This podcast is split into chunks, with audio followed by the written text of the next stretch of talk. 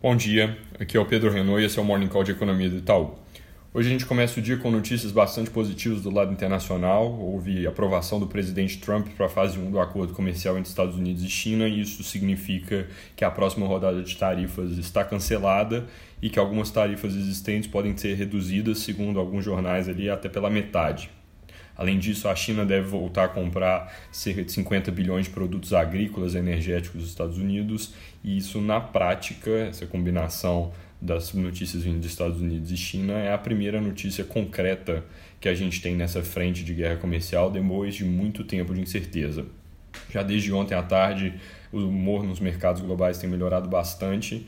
Os detalhes mesmo do acordo só saem hoje, então mercados ainda podem reagir, por exemplo, ao tamanho do corte de tarifas que os Estados Unidos vão fazer, mas no geral, um obstáculo importante ali que foi tirado da frente no cenário global. A expectativa ainda não é de que uma fase 2 venha rápido, inclusive parece que a possibilidade agora de que algo aconteça antes das eleições nos Estados Unidos é baixa. A gente não compra muito que haveria uma reversão total da guerra comercial que já foi colocada até aqui, mas essa fase 1 passando é muito importante para o humor, sentimento global, redução da incerteza.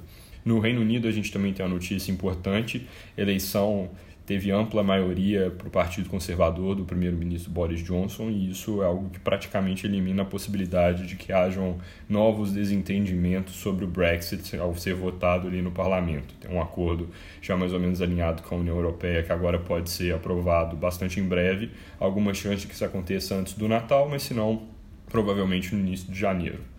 Isso deve permitir que seja feita uma saída organizada do Reino Unido da União Europeia, e isso é positivo para a economia local na medida que elimina uma fonte de incerteza bastante elevada que pairou por lá nos últimos anos.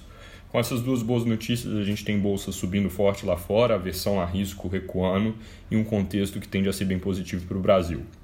Vindo aqui para dentro de casa, poucas novidades, destaque ao IBCBR, aquele índice de atividade mensal do Banco Central, que mostrou alta de 0,17% em outubro e 2,1% na variação ano contra ano. A nossa própria conta para o PIB mensal mostra um resultado um pouco mais forte no mês, em 0,7%, variação similar no ano contra ano, em 1,8%.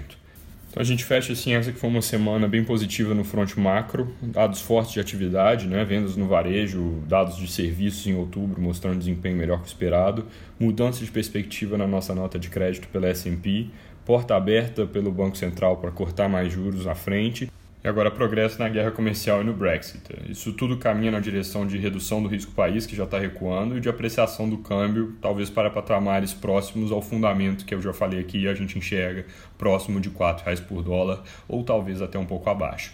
Mais tarde, um pouco, a gente publica a nossa atualização mensal do cenário. Ela vem com apenas pequenos ajustes, um cenário que segue positivo, ficando um pouco mais favorável no geral. É isso por hoje. Bom dia e bom fim de semana.